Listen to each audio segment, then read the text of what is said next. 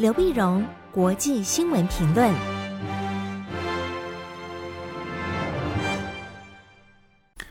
各位听众朋友，大家好，我是台北东吴大学政治系教授刘碧荣。今天为您回顾上礼拜重要的国际新闻呢。第一个，我们先看以色列大选，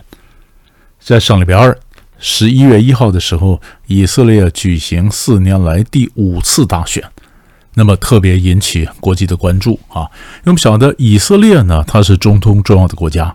可是这个重要的国家呢，它的政治却非常的不安，那么社会呈现高度的分裂啊，两极化的情形，所以这就为什么他选了五次都没有有稳定的政府。我们晓得以色列的内阁呢，呃，它的国会呢，一百二十席。一百二十席呢，你要超过一百二十，你要是一半嘛，一百二十席的一半，六十一席就可以组成政府。那过去好几次，那么胜出的大选胜出的政党呢，或者联盟啊，他们大概就是六十一席。所以可见，只要有一两个议员他退出联合政府，那么他就没立刻就没有多数，所以政治呈现高度的不安，高度不安呢，所以才有这次呢，四年来第五次大选。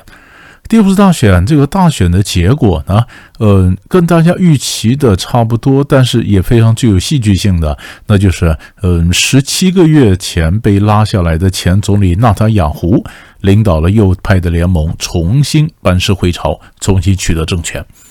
那这一次呢，他选的比较好，这次有六十四席，六十四席相对来讲应该会有一个比较稳定的一个政府。那么到底呢？呃，上一次他是为什么垮台的？这一次又为什么上来呢？啊，上一次是十七个月前，为什么垮台？因为十七个月前以色列内部发生了一些一连串的一些暴动，暴动呢，就是呃犹太人和阿拉伯裔的有以色列人中间发生了这个这个暴动，也就是犹太人跟阿拉伯人啊，所不同的是，这一就是这次呢是在以色列的国家内部。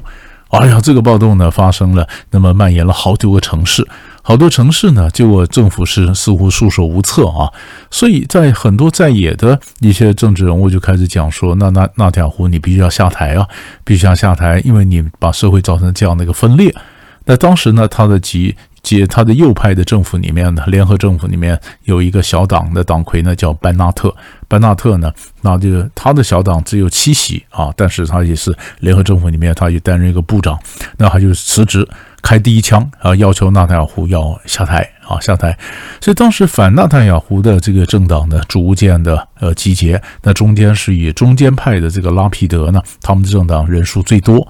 但是要拉下纳达尔湖呢，他必须希望呃告诉选民说，我们这个是横跨各个政治光谱啊，那么横跨各派势力啊，不是说呃我们左派对抗右派，所以他是中间的，他拉了左派的，拉了阿拉伯人政党，也跑过来拉班纳特，说你以前是纳坦雅胡政府里面你当过部长的，那你也是右派，那你加入我们反纳坦雅胡阵营呃阵营呢，那现在就可以变成我们是一整个的光谱啊都涵盖了，那是表示全民。反对纳坦雅胡，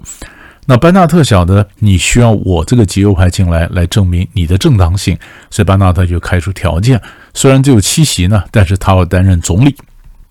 那拉皮德没办法，说好担任总理，但是后来他们达成协议，就是班纳特先担任总理，拉皮德担任外长。两年以后，班纳特把这个总理让出来，呃然后跟这个让这个拉皮德啊，你来担任的第二位总理。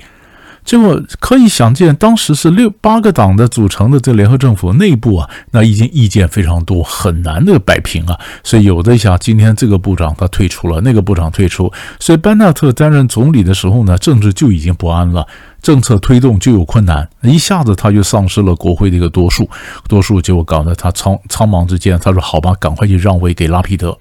拉皮德呢，那么就从本来班纳特的外长，然后现在变成现在当任的这个总理。但是总理呢，他当然在外交上是有一些成就了啊，比如说在十月底的时候，他跟呃黎巴嫩呢也达成协议。虽然以色列跟黎巴嫩互不承认呢，但是也达成协议，那么分分化了海上的疆界，让两国可以开采海底的资源啊，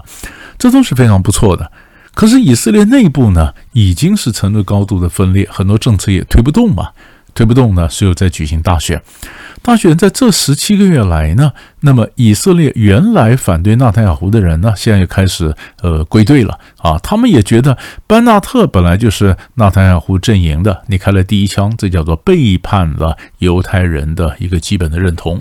好，更何况呢？现在似乎你们对阿拉伯的这个政党啊，就是现任政府对阿拉伯裔的以色列人呢，那么太过于屈从，太过软弱，所以慢慢的让以色列失去了犹太人的一个认同，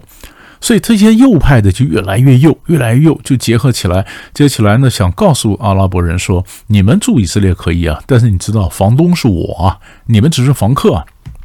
哎呦这批的又极右派的整个起来，所以以色列这样的一个极右派的一个氛围之下呢，这个选举，然后把这个呃呃纳坦雅胡又送上了总理的宝座。但是现在他带领的这个右派的联盟里面，比以前的他上一次担任总理时候更右。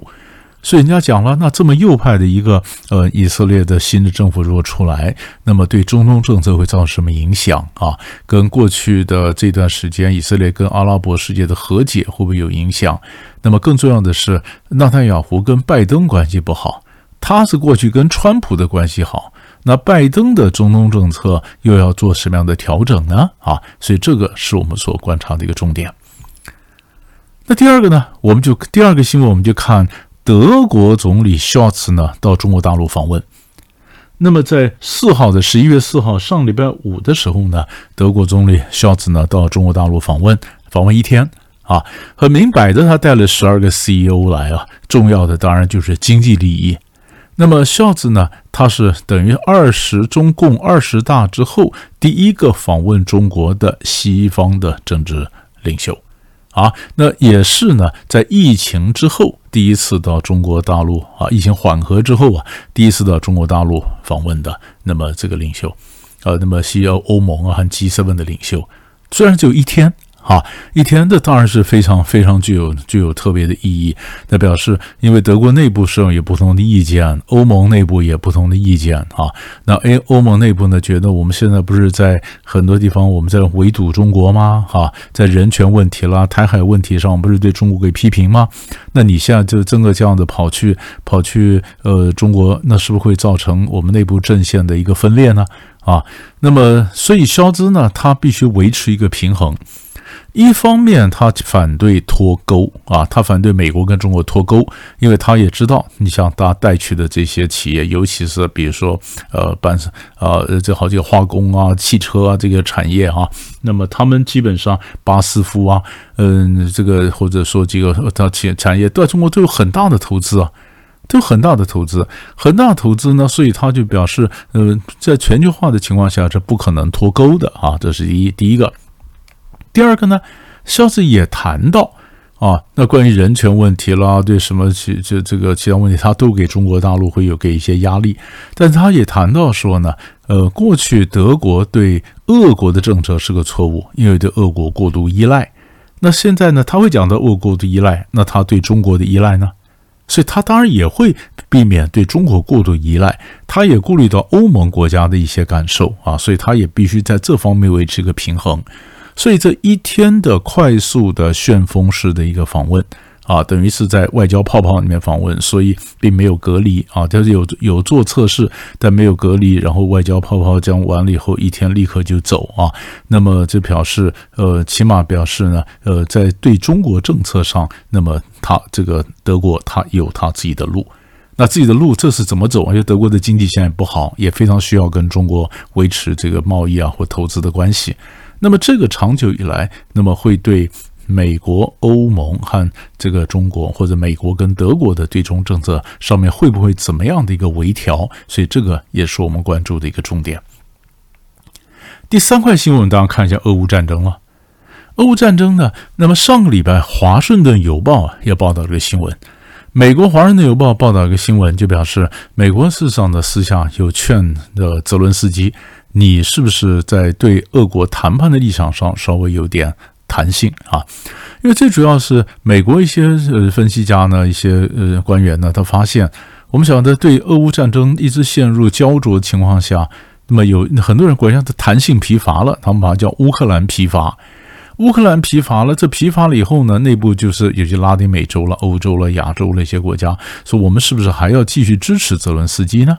所以美国就说，告诉泽伦斯基说，你起码要表现出来，你愿意谈嘛，啊，有点弹性，你先战略一个站站到了一个战略的高地，一个道德的高地，表示你愿意谈。那么你愿意谈，但是俄罗斯不愿意谈，那责任就不在你了嘛，是不是？你起码表现出来，你有点弹性，你愿意谈。啊，然后这样子，那么各国呢面临到他们各自内部的压力，他才能解释，表示我们今天要支持乌克兰，那并不是一个一个空白支票，随便他开啊。像美国要这个礼拜要进行呃这个其中选举，那共和党的一些议员就表示，如果他如果共和党拿下了众议院的话呢，那对乌克兰的这个援助啊就要重新思考，不是说无底洞一样随便掏钱给你啊。所以，美国财务官员告诉乌克兰说：“你得有弹性啊！”啊，这是一个。然后第二个呢，上礼拜五的时候呢，七大工业国的外长在德国开会。要开会呢，当然也谈到了这个，嗯，那么俄乌战争，谈到了中国，谈到伊朗等等。那他们大概有个共识，就是俄国最近对乌克兰的基础设施啊攻击很多，包括电啊、水啊。那么他们要怎么样的援助乌克兰更多的防空武器，让他能够捍卫自己的基础设施啊？所以这个也不晓得是呃乌克兰的这俄乌战争的一个最新的一个发展。最后呢，我们看一下东北亚。刚刚谈到了这些这些飞弹呢，其实东北亚的北韩也不断的试射飞弹。北韩的试射飞弹呢，那么事实上呢，是美国跟这个南韩呢，在十一月二号到十一月五号进行所谓叫“警戒风暴”联合空中演习。